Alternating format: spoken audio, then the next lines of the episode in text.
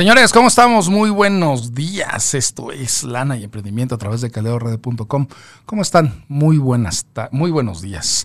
11 de la mañana, 6 minutos, 11, 6. Hoy tenemos un tema bien, bien interesante. La verdad es que el tema de hoy me llama mucho la atención, me conmueve mucho porque, uf, pues porque la verdad es que eh, no hemos querido ver las señales, no hemos querido de alguna manera adaptar y adoptar nuestra, nuestra realidad a, la nueva realidad. Entonces, la verdad es que queremos seguir haciendo las mismas cosas que estábamos manejando, las queremos hacer de la misma manera y eso no se puede hacer menos en estas nuevas modalidades, en estas nuevas realidades que tenemos con el tema de la pandemia. Hemos estado observando muchísimo que pues muchísima gente pues obviamente se queja, sufre, no sabe qué hacer obviamente con estos estas llamadas o regresos a semáforos rojos. Y la verdad es que a nosotros pues siempre nos ha llamado muchísimo la atención porque eh, cuando hemos platicado de, cómo nos afecta ¿sí? nuestra realidad económica, financiera, fiscal, este tipo de temas no es aventar un tema al aire para ver quién lo agarra. Estamos aventando un tema al aire para que todos lo escuchen y para que todos lo apliquen. Y eso para nosotros es eh, fundamental, que entiendas que la información que tú estás escuchando ahorita es para ti, para que la apliques, ¿no? Entonces, el programa del día de hoy se llama Regreso a semáforo rojo, cómo esto afecta pues tu realidad económica, tu realidad financiera, tu realidad fiscal, ¿no? Entonces, este programa va a estar como muy chistoso porque vamos a estar haciendo una especie como de part-time entre el contador Alexis que viene en camino y, y su servidor, porque el tema empresarial no descansa. Al final del día, nosotros hemos estado asesorando muchas personas, empresas, eh, hemos estado asesorando eh, inclusive hasta gobiernos, y la verdad es que nos llama muchísimo la atención cómo de verdad este tema, aún después y durante de la pandemia, pues va a seguir este, dando mucho de qué hablar. ¿Por qué? Porque nosotros seguimos moviendo muchos temas con muchísimas personas que sí están queriendo hacer las cosas, gente responsable que sí está diciendo, ¿sabes qué? Quiero vivir una vida, una vida decorosa, que vivir una vida empresarial eh, sustentable, obviamente sin estarme preocupando por los temas de que si el COVID, que si ya mañana me volvieron a cerrar, que si ya mañana no tengo la, fuente, la misma fuente de ingresos. Hay que aprender a ajustarnos, hay que aprender a hacer las cosas y, y, no esperar a que llegue alguien y nos cierre la llave, ¿no? La llave de la abundancia, o que nos digan, ¿sabes qué? Ahorita ya no hay más ya no hay más, este, ¿cómo se llama? Más actividad económica y entonces ahí sí todos nos ponemos a llorar, ¿no? Entonces tenemos aquí unos temas porque eh, el contador Alexis va a estar un ratito, yo voy a estar otro ratito, o sea, obviamente estoy abriendo yo el programa, el contador Alexis lo va a cerrar, los, yo los voy a dejar en compañía de él, pero sí estos, estos temas son, son bien interesantes, son bien importantes porque no hemos entendido, no hemos aprendido a vivir en pandemia. O sea, no sabemos lo que es eso. O sea, queremos seguir comprando, queremos seguir comiendo de la misma manera, queremos seguir eh, tributando de la misma forma cuando tú sabes perfectamente que el año pasado, que se desató el tema en marzo, pues obviamente no, no fue este no fue el mejor año y este año se va a ver reflejado en el pago de impuestos, ¿no? En el tema de la actividad económica. Entonces, la verdad es que es, es muy muy importante que entendamos que si estamos en pandemia tenemos que aprender a vivir en pandemia, que si vamos a a trabajar, tenemos que trabajar con los mejores recursos, con lo que tengamos a la mano, obviamente empezando a administrar mejor nuestros tiempos, empezando a administrar mejor nuestros recursos. O sea, hay muchísima gente que no sabe cómo hacerlo y no a nadie a nadie nos lo enseñan en la escuela. Tenemos que tomar sí ciertos cursos, ciertas especialidades, ciertos ciertas este Em, maestrías, sí, o sea, y no lo, no lo digo en un sentido de que solamente algunos, algunos eh, tenemos acceso a eso, pero la verdad es que sí eh, somos analistas de, de, aspectos económicos, fiscales, financieros, pues que siempre deben ser tomados muy en cuenta y la verdad es que este tema pues no, no, no es la excepción, tenemos que aprender a vivir en, en, pandemia y tenemos que empezar a ajustar nuestra realidad, nuestros temas de acuerdo a cómo está la situación económica actual, ¿no? Entonces, ahorita se me une el contador Alexis Oviedo Espejo. ¿Cómo está contador? La verdad es que estoy muy contento de que usted esté aquí conmigo. No se preocupe, usted llegue tranquilo, está en su cabina de radio, no pasa absolutamente nada, no pasa nada. Entonces aquí se nos está uniendo ya el contador Alexis porque es bien importante que estos temas los, los aprendamos a entender. Cómo vamos a vivir ahorita que regresamos al semáforo rojo y las implicaciones que, que conlleva, que conlleva de verdad en, todo, en todos los ámbitos, ¿sí? fiscal, financiero, económico. ¿Cómo estás, contador? Bien, bien, bien, aquí. con una pequeña escala técnica. Pero eh, Eso es todo. Pero oye, pero todo bien, ¿no? Pero todo, todo bien, eh, todo salió al perfecto. Excelente, excelente, contador. Pues sí, pues estábamos hablando de esto. Abríamos el programa con la parte de cómo cómo las implicaciones de regresar al semáforo rojo pues nos, nos, siguen afectando, pero muchísima gente no lo ha querido ver, no lo ha querido entender, ¿no? Sí, como este, vivimos en una nueva normalidad que nos va a ir llevando en un tema económico, digo, hablábamos la semana pasada de números, cómo han cerrado ahorita cerca de un millón de establecimientos, se han perdido cerca de 14 millones de fuentes de empleo formales. Pero también hemos tenido, ¿cómo decirlo? Mm, una fuente nueva de empleos informales y de empleos indirectos que se están generando gracias a las APK o a las aplicaciones con las que ahora estamos contando. Tenemos nuevas reglas, este, tenemos nuevas formas de tributar, nuevas reglas de trabajo, ¿no? El trabajo a distancia está regulado ya en México, es algo que se sacaron de la manga en menos de un mes. O sea, lo estuvieron postergando durante tanto tiempo de repente por el tema de la, necesidad que se estaba dando. Obviamente dijeron, pues, ¿cómo lo regulamos, no? En menos de un mes lo, lo tenemos regulado, lo tenemos este listo para servir en la Ley Federal de Trabajo. Y estamos entonces ahora enfrentándonos a esto, ¿no? Al, al cómo vamos a trabajar ahora, ¿no? Muchas empresas, incluso de otros países, están buscando talento en México. Claro. Eso es, eso es algo también que es cierto, ¿no? Este, siempre hemos sabido que México es un semillero y hasta cierto punto era un lugar de mano de obra buena, calificada, bonita y barata, por así decirlo. las tres Bs. Las tres B, ¿no? Bueno, bonito y barato. Pero ahora, gracias a estas nuevas modalidades del trabajo a distancia, se están abriendo nuevos horizontes pero es algo también que siempre hemos comentado, alcanzan al que está preparado. Claro. Sí, o sea, porque este, y al estar preparado no me refiero al a rico con dos sencillas aplicaciones y no, o alcanzan a la gente que está haciendo las cosas, ¿no? O sea, la gente que está poniendo orden en su esquema financiero, en su esquema fiscal y que dicen, ¿sabes qué? Ahora sí, o sea, no voy a dejar que la vida me vuelva a agarrar con los dedos en la puerta, ¿no? Porque de alguna manera se escucha en todos lados, ¿no? Ahí viene el lobo, ahí viene el lobo, y ahí viene el lobo significa, ahí viene la nueva crisis financiera, ahí viene el, nuevo desabasto, ahí viene, o sea, la nueva esta crisis sanitaria. Es, algo que no, no hemos este, alcanzado a, como comprender. A afrontar, pero ya se empieza a ver un poco de desabasto en el súper. Sí, sí, sí. O sea, ya empiezas a ver que eh, los anaqueles no están tan surtidos, que empiezan a faltar ciertas cosas. Y tampoco es como en un tema de salgan y compren, hagan compras de pánico, ¿no? Pero también sí es un tema de que es algo que yo siempre he fomentado, es tengan su alacena de respaldo. Claro, sí, hay, que tener, hay que tener una, una base para no, en el caso de que haya desabasto, pues no morir en el intento. Sí, no, porque a la entrada del encarecimiento, de por sí ya entramos en un tema encarecido eh, empezando el año porque eh, tuvieron la genial idea de aumentar los salarios mínimos en un 15%, a lo cual todo el mundo dice, wow, qué padre, ¿no? Pero no es tan padre porque estás en una economía en que uno no hay trabajo, dos están en semáforo rojo, que es cierto, este, mucha gente decía, es que ¿por qué los restaurantes se aferran a abrir? Es que ¿por qué tales se aferran a abrir? Es bien sencillo. Hay que recordar que la mayoría de los restaurantes tienen a los meseros sin sueldo.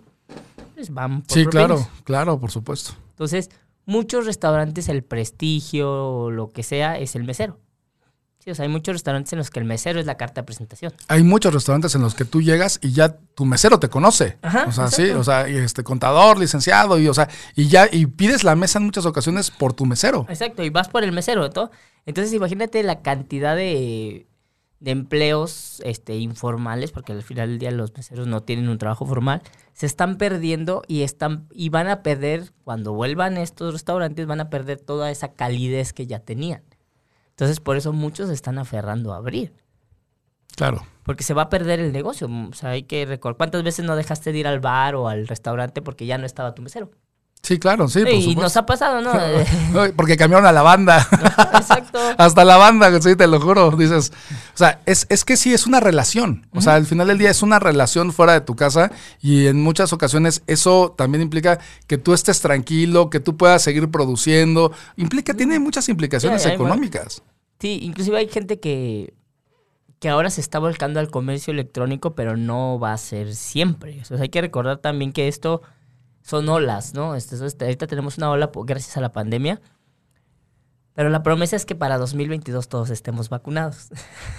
Es- sí, o sea, supuestamente, supuestamente iba a ser este año, ¿no? Y de repente ya lo recorrieron y Acuérdate que este año es, este es un año electoral, entonces tienen que vacunar primero a, a los altos mayores, a su, a su, a su, a su plantilla de gre- a su- votantes a su cautivos. gremio, sí, claro. A sus votantes cautivos, esa es la verdad, o sea, hay que, hay que reconocer que esto es, un, es marketing, ¿no? Al Sí, final del día sí, tengo, sí, que, tengo que llegar a mi público meta y su público meta son esos. Su base electoral, ¿no? Su base electoral es esa.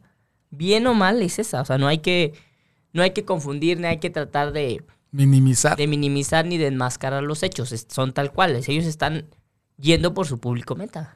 Es como cuando yo lanzo una publicación o una publicidad en redes que en la mañana este, que estaba estudiando estaba viendo unas malísimas.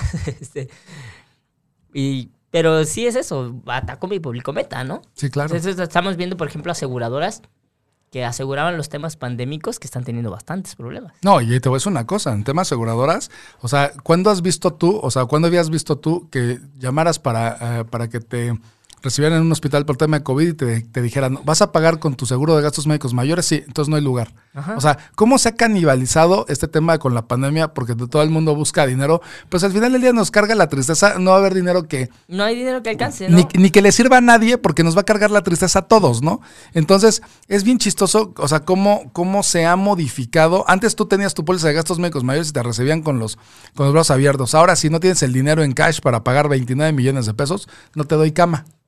Exacto, o sea, y entonces dices, ¿para qué estuve pagando mi seguro de vida 10 años? Mi Sí, seguro de gastos estos médicos médicos 10 años, sí, por supuesto. Si hoy que lo necesito, no, no me lo están aceptando en ningún lado. No, y es que es una, y eso es una falta de verdad, de tanto de, de, de compromiso por parte del gobierno federal, porque sabes que es un contrato. Sí, es un contrato que es, que es exigible y es demandable. Es demandable y además tenemos instituciones, ¿sí? Como la Comisión Nacional de Seguros y Fianzas, como, o sea, la Conducef, que dice, ¿sabes qué? Pues no te están, este, no te están recibiendo o no te están respetando las condiciones de tu contrato, ¿sabes qué? Los puedes demandar y ellos los, los pueden clausurar a ellos.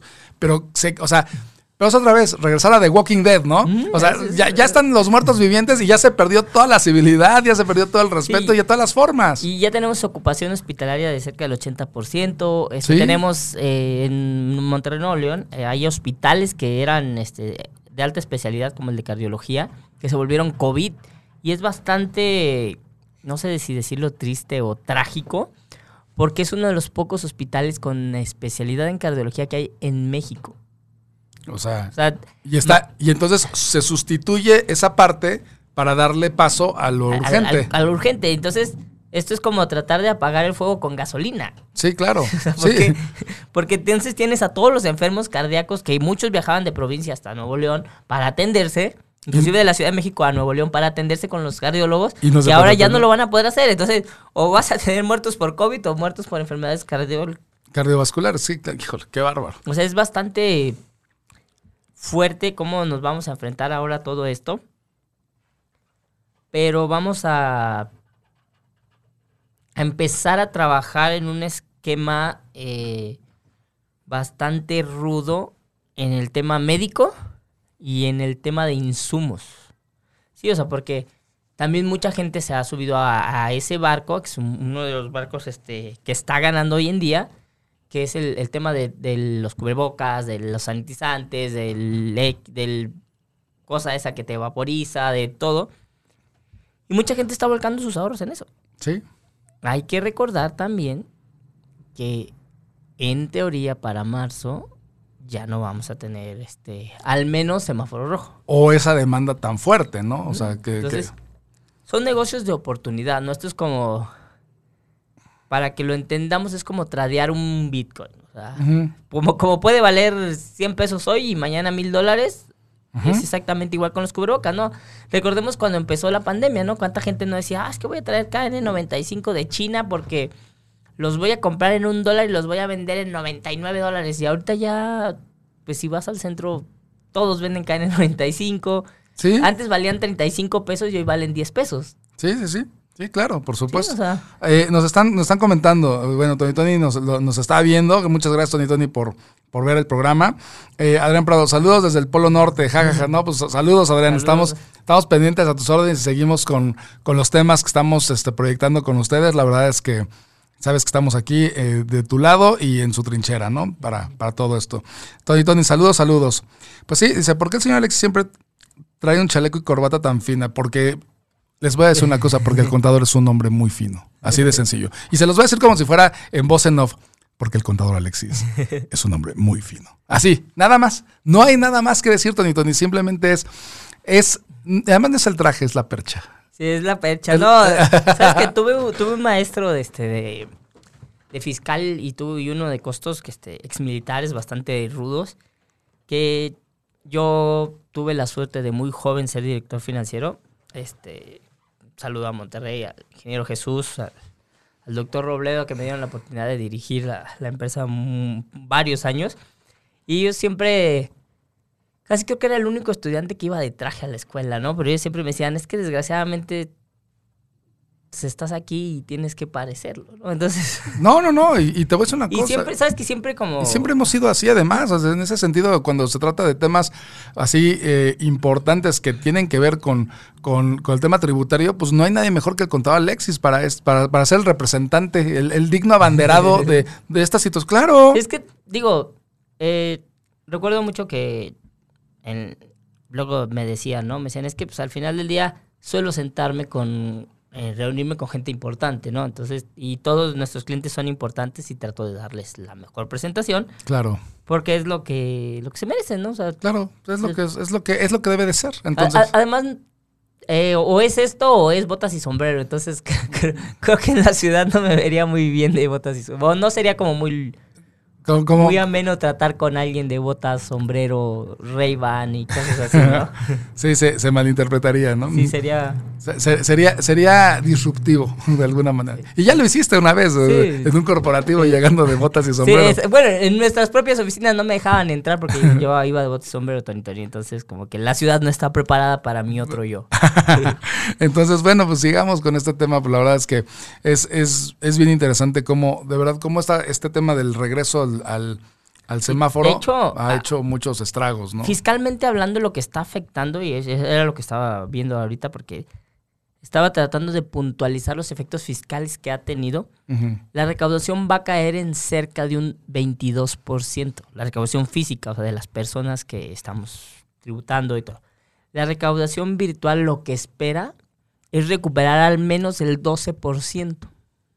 Sí, o sea, el- esto es desde que nos, ya nos trajimos a las plataformas tecnológicas les dijimos, si no tienes un establecimiento fiscal en México no vas a poder operar.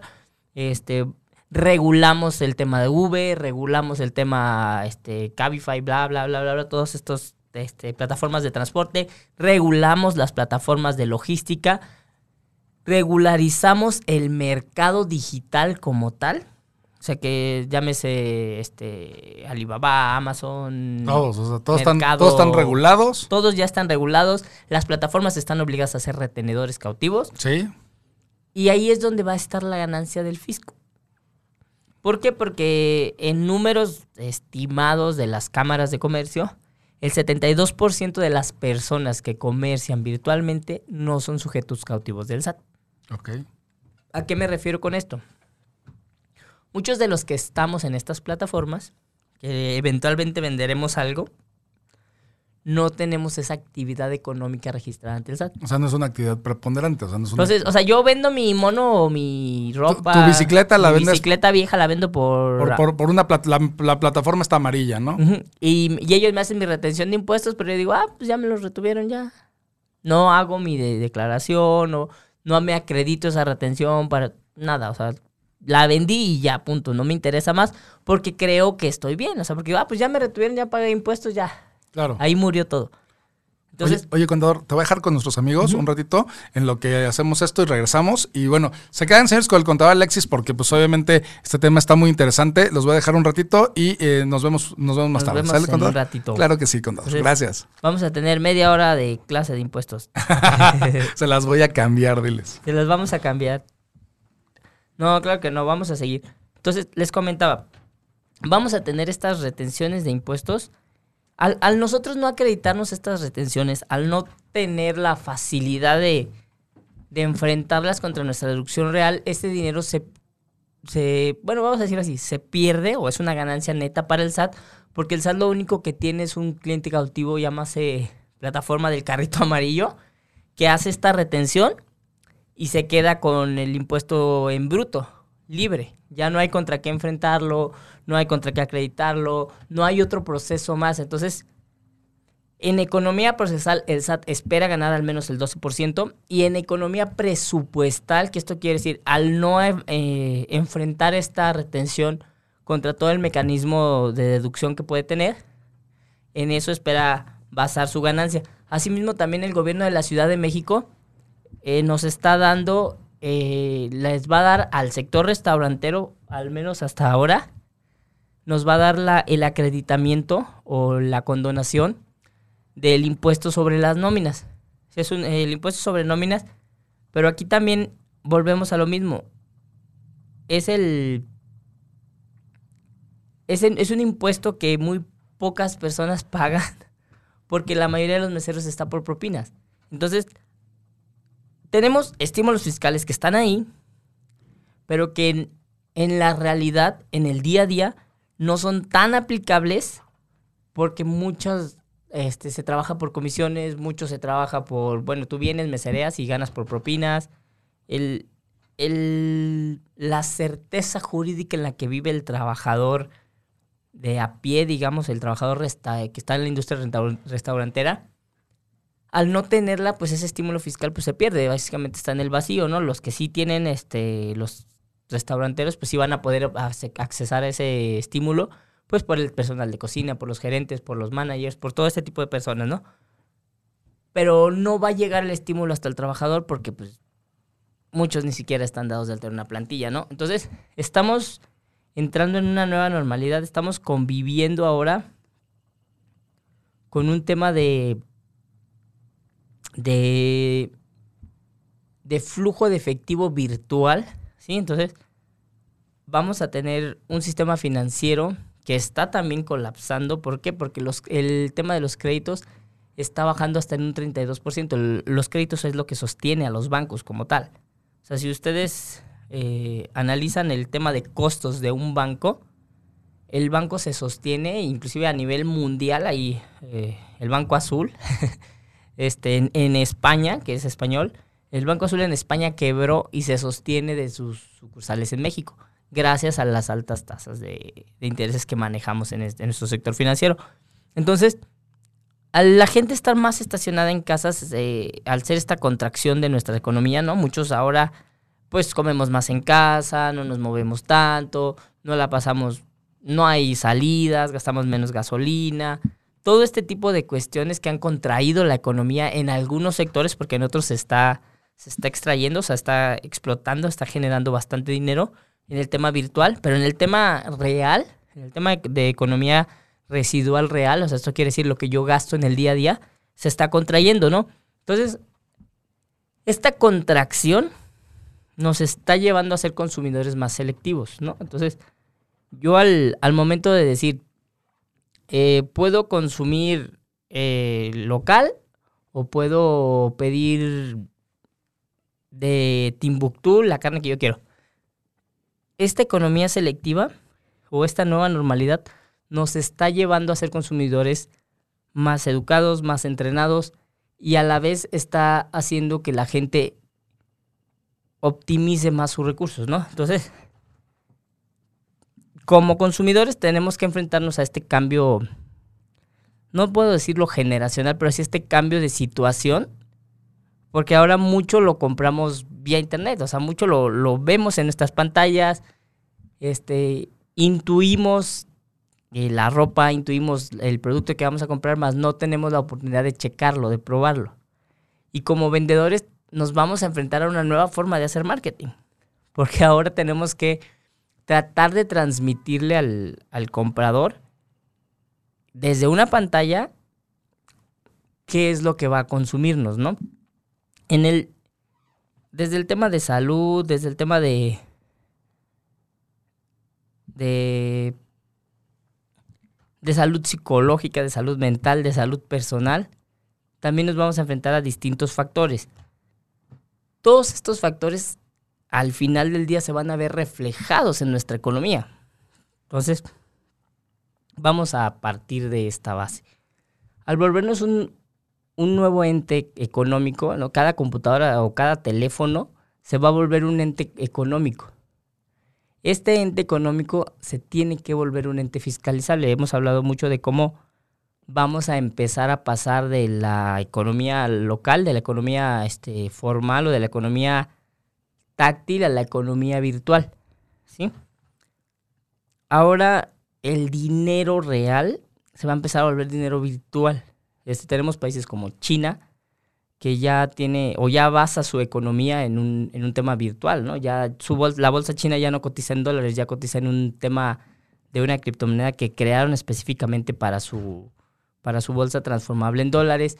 En México tenemos mecanismos bastante efectivos como lo son este el SPAY, este, ya, ya la mayoría de los bancos ya son este, bancos virtuales que ya están en el teléfono, el Pay.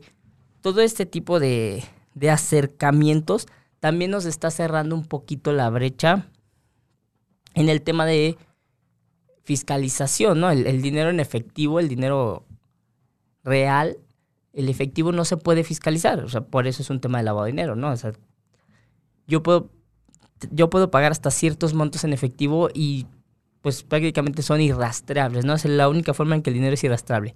De ahí en fuera, todo lo que yo hago a través de una cuenta de banco es fiscalizable, es rastreable y por ende es, lo puedo fiscalizar, ¿no? El, gobierno nos va a poder este, pedir cuentas de nuestros, de nuestros recursos. Entonces, tenemos todo el todo este mecanismo que se está adaptando a, nuevas propuestas a nuevas propuestas reales para que nosotros entendamos qué es lo que tenemos que hacer tanto en nuestras personas como en nuestros negocios. ¿Por qué? Porque nos tenemos que enfrentar también al tema de la fiscalización en pandemia, porque la fiscalización va a seguir. Si nosotros seguimos produciendo nuestro dinero, va a seguir generando impuestos, ¿no?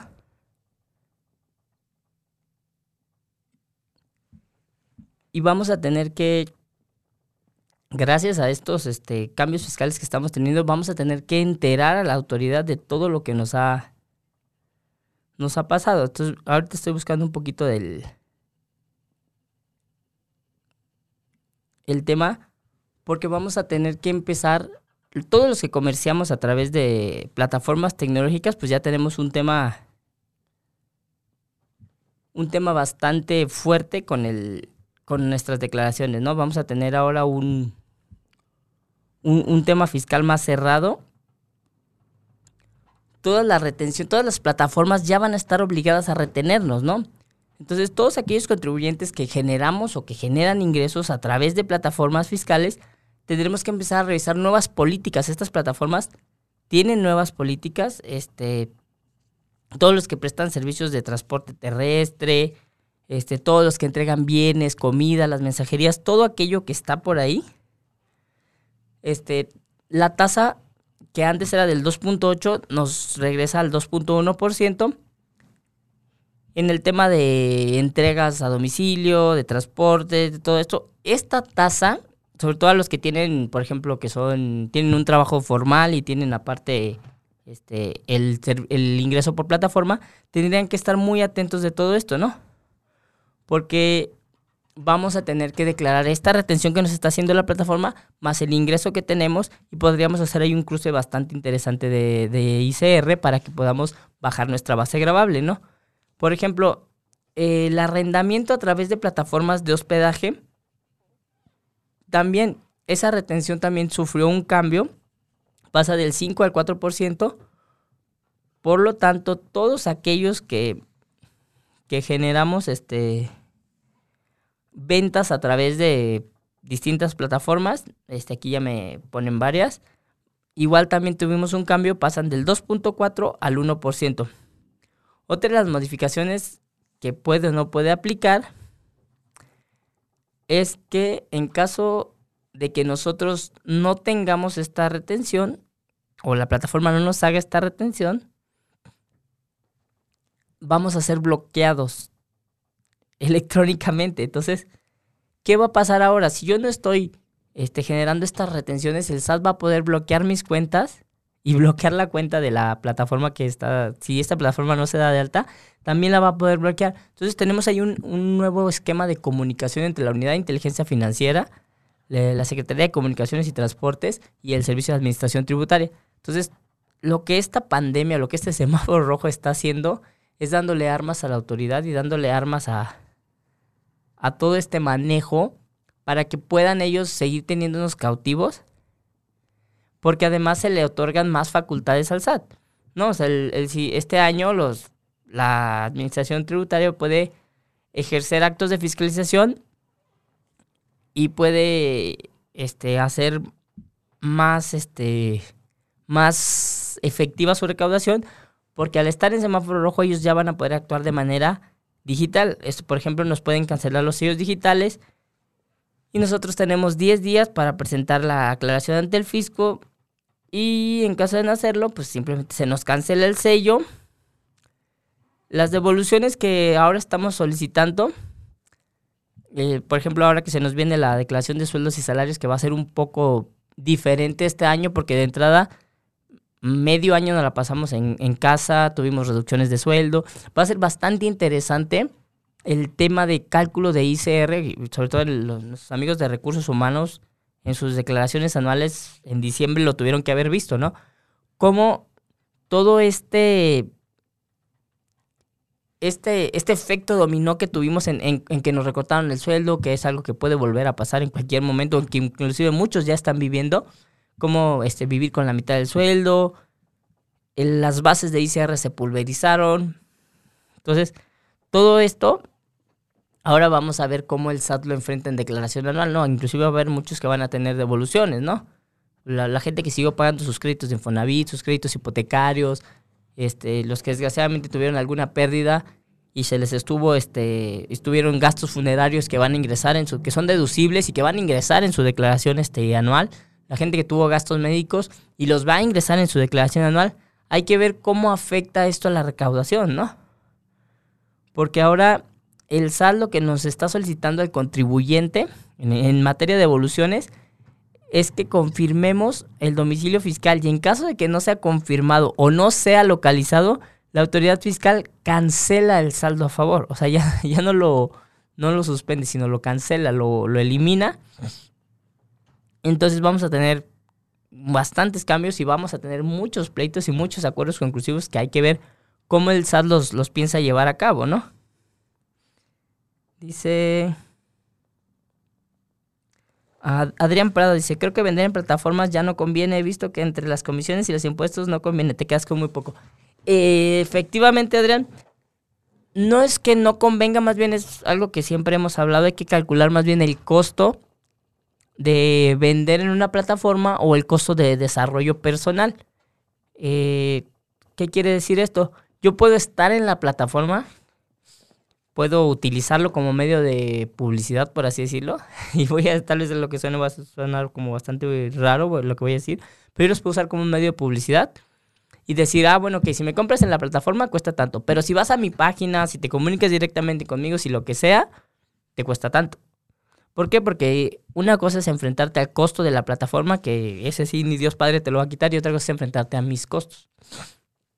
Hay mucha gente que tiene su negocio en, Instagram, en Facebook, y funciona porque no está en, los grandes corporativos. Estamos hablando del micronegocio o del, microemprendimiento digital, que es, una, una variante, es una vertiente que vamos a enfrentarnos mucho en este año. Vamos a tener bastantes emprendedores de, de manera digital porque es la forma de vender. Hoy en día tú vendes a través de Instagram, vendes a través de Facebook, vendes a través de... Hay gente que vende a través de Twitch. Este, eh, tenemos gente que está generando millones de pesos a través de plataformas como OnlyFans, como este... Oh, se me fue el otro nombre de los... Del, Patreon, de todo este tipo de, de plataformas digitales que se están convirtiendo en generadores de contenido y que vamos a tener ahora este, que enfrentar a esta gente con una nueva fiscalización, con un esquema de primer mundo que este, en un país del tercer mundo. Pero sí, Adrián, este, vender en una plataforma no es que ya no sea negocio, pero sí es algo que nuestros amigos en general tienen que pensar mucho. Entonces, vamos a regresar con el tema de el SAT. Vamos a tener nuevas, este, vamos a tener nuevas atribuciones del, del SAT en el cual ellos podrán inclusive rastrear nuestras cuentas y hacernos una auditoría desde el punto de vista fiscal sin necesidad de que nos enteremos, ¿no? los acuerdos conclusivos a los que llegaron con la Comisión Nacional Bancaria y de Valores les dan esta, este permiso de inhabilitar cuentas o de suspender este, los derechos a las cuentas en lo que la investigación se lleva a cabo. Esta investigación puede llevar de 90 a 120 días. Eh, de 3 a 4 meses este, sin que el SAT nos notifique, porque efectivamente lo único que hace el SAT es inhabilitar tu cuenta y te dice, pues, tu dinero está suspendido porque tú tuviste alguna comunicación o tuviste algún trato con alguien a quien le estoy haciendo una investigación de la, por lavado de dinero o a quien le estoy investigando por discrepancia fiscal. Entonces, vamos a tener bastante, bastante... Mm, bastante tela de dónde cortar y vamos a tener bastantes problemas en en materia fiscal por el hecho de que ahora los bancos, directamente Unidad de Inteligencia Financiera, van a avisar al banco sin necesidad de avisar al cliente que le van a suspender sus, los derechos sobre su dinero. ¿Sí? Entonces, tenemos modificaciones en el en los niveles de gasto en efectivo, este, tenemos modificaciones en la renta, va a ser un año bastante complicado porque este año el gobierno espera que al menos el 63.8% del presupuesto de la federación provenga de ingresos tributarios. Y es lo complicado es que estamos en semáforo rojo en la mayoría de los estados del país, en el mundo. Estamos en una economía que está contraída, pero vamos a tener a un tema de fiscalización que espera que más de la mitad de su presupuesto provenga de ingresos tributarios. Esto quiere decir de impuestos que las personas y empresas paguen al SAT. ¿Sí? Entonces, al menos esperan que el 14.1% del Producto Interno Bruto sea ingresos por fiscalización. Entonces, vamos a a trabajar con, básicamente vamos a trabajar con el pie en el cuello en lo que la autoridad decide qué va a hacer con nosotros, ¿no? Entonces, tenemos modificaciones en el tema de, de outsourcing, que al final del día no se deciden si lo, si lo quitan o no lo quitan. Este, los prestadores de servicios digitales que no cumplen, esto ya lo habíamos visto, que no cumplan, se les va a reducir. La multa este vienen, aumentan las multas porque aumenta el salario mínimo. La unidad de la UDI este, todavía no, no la definen. Y se fortalecen las facultades del SAT.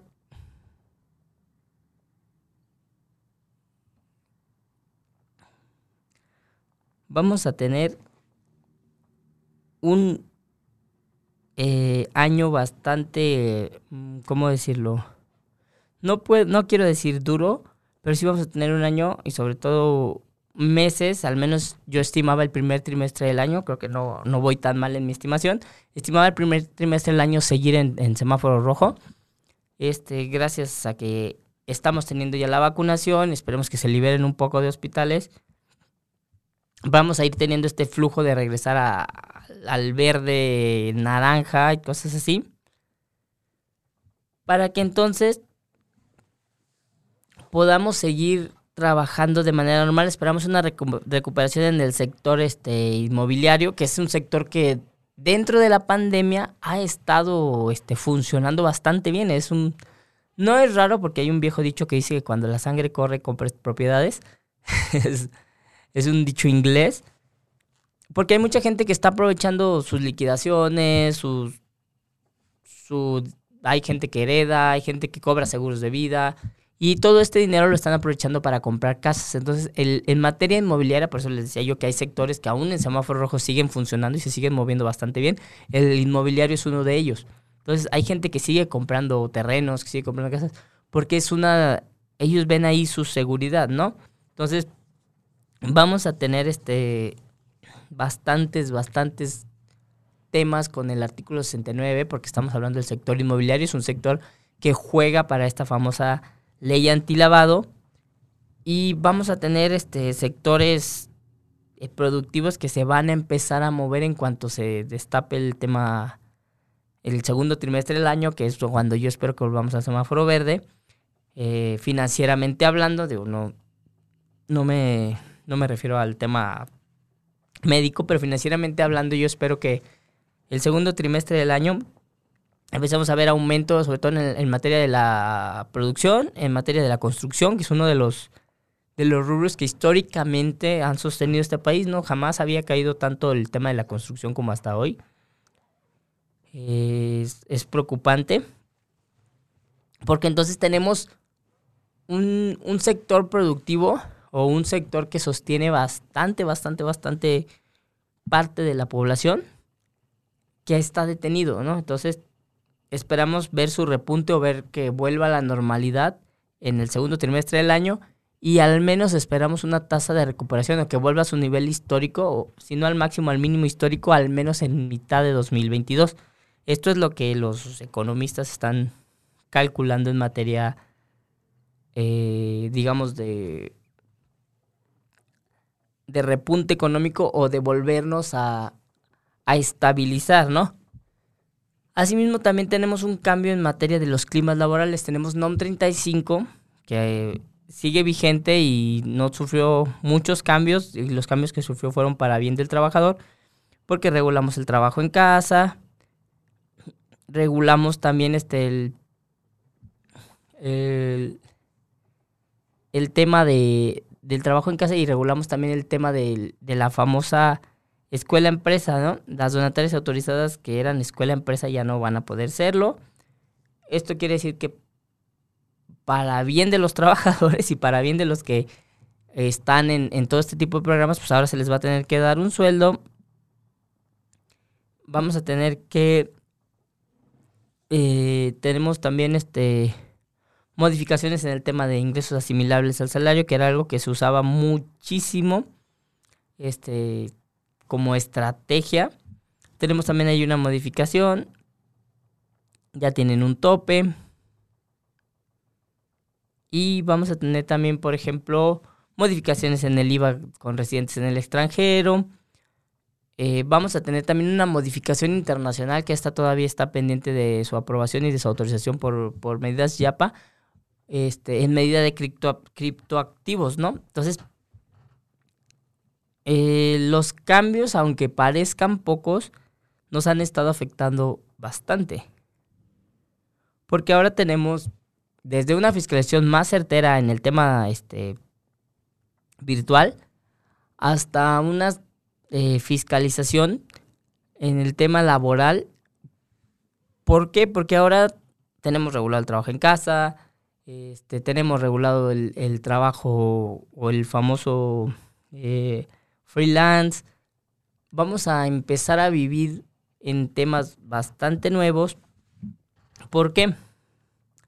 Porque este semáforo rojo eh, nos bajó las cortinas de los negocios, digamos, el front, ¿no? El frente, la, el, el, persona a persona, pero virtualmente muchos negocios siguen y seguimos operando, ¿no? El, el tema de franquicias, este, las, la comida, muchos siguen entregando a domicilio, el tema de servicios, el tema médico, eh, el tema fiscal sigue siendo bastante este, socorrido.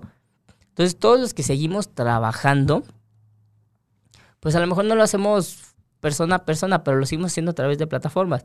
Seguimos teniendo modificaciones este, en nuestros ingresos y seguimos presentando nuestras declaraciones. Estamos empezando a trabajar en un tema, eh, digamos, muy... que ya, ya nuestra casa se va a convertir en parte de la oficina y vamos a empezar a luchar con, psicológicamente hablando, no sé hasta dónde nos vaya a afectar el, seguir trabajando tanto desde casa. Y en, el tema de manejo de horarios, manejo de estrés, eh, bueno, vamos a tener este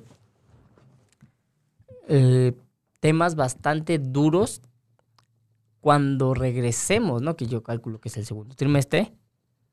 Ahorita tuvimos, por ejemplo, un tema aquí en Ciudad de México con el metro, ¿no? Se se quemó. Entonces, la movilidad no se está viendo tan afectada porque hay muchos que todavía seguimos en home office. Esperemos que esto regrese porque si no, no sé cómo vamos a enfrentar el segundo trimestre del año con la movilidad en un tema como Pantitlán, como todas estas líneas de metro donde se juntan más de un millón de personas a transportarse. Y también en el tema del costo, ¿no? Hay gente que se podía transportar de su casa a su trabajo en tiempos efectivos con cinco pesos, no sabemos cuánto le vaya a costar. Ahora que no tenemos esta facilidad del metro, transportarse de trabajo a su casa y de casa a su trabajo cuando regresemos del semáforo rojo, porque ahorita seguimos teniendo la fortuna de poder trabajar desde casa. Entonces, tenemos cantidad de factores a evaluar y a reevaluar porque el, costo de trabajar en casa es uno y el costo de trabajar de salir a tu oficina, de llegar a un lugar físico a trabajar, es otro. Entonces, por eso les decía yo que la economía está contraída. O sea, todo está en casa, ¿no? Hay quien pues trabaja desde casa, pide su súper a, la casa, entonces no está gastando en transporte y al menos él está viendo una mejora en su economía. Cuando regresemos no sabemos en, en, qué, en qué le va a afectar o cómo le va otra vez a desestabilizar, porque hay gente que ya se estabilizó de seis meses para acá ya, ya agarró el track, ya dijo, ok, yo puedo vivir en el semáforo rojo de esta forma, este es mi patrón de consumo, este es mi patrón de diversión, esto es lo que yo asigno, asigno mi presupuesto a cada cosa. Y estamos olvidando el tema del transporte. Que, por ejemplo, si fuéramos un poquito más conscientes, diríamos, ok, mi tema de transporte en pandemia lo voy a dedicar a ahorrarlo para hacerlo un ahorro extra, ¿no? o lo voy a dedicar a, lo voy a destinar a otro rubro, ¿no? A la salud, al, esparcimiento, pero siempre voy a tener contemplado mi gasto de transporte porque eventualmente en algún momento de este año, esperemos, regresaremos al, al semáforo verde y volveremos a la normalidad o a una nueva normalidad en la cual también nuestros costos como empresa se han modificado, ¿no? Porque en semáforo amarillo o en semáforo naranja tenemos que tener cubrebocas, este, gel antibacterial, tapete sanitizante, sanitizar, que es un nuevo servicio que se le va a tener que dar a, los locales, ¿no? Que hay que sanitizarlos cada cierto tiempo. Entonces ese es un costo extra que vamos a empezar a tener.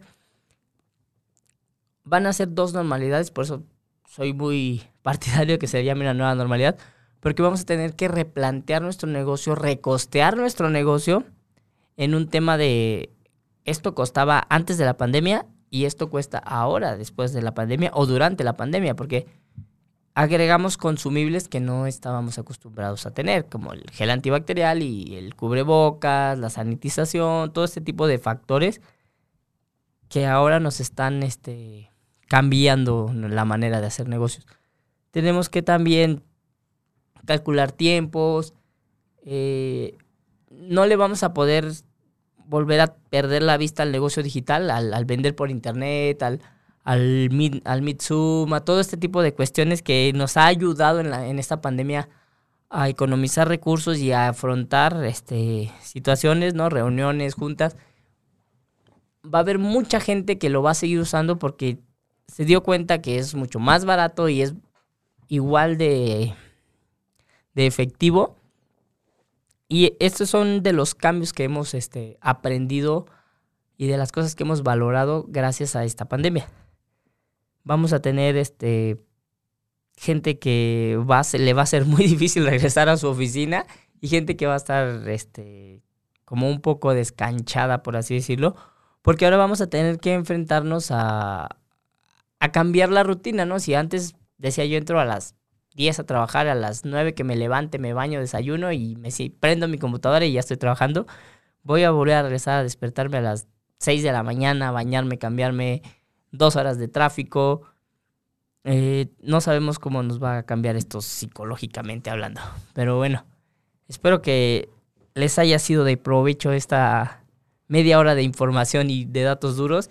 Y los volvemos el próximo martes este, con más aquí en Lana y Emprendimiento. Yo soy el contador Alexis Oviedo y estoy para servirles.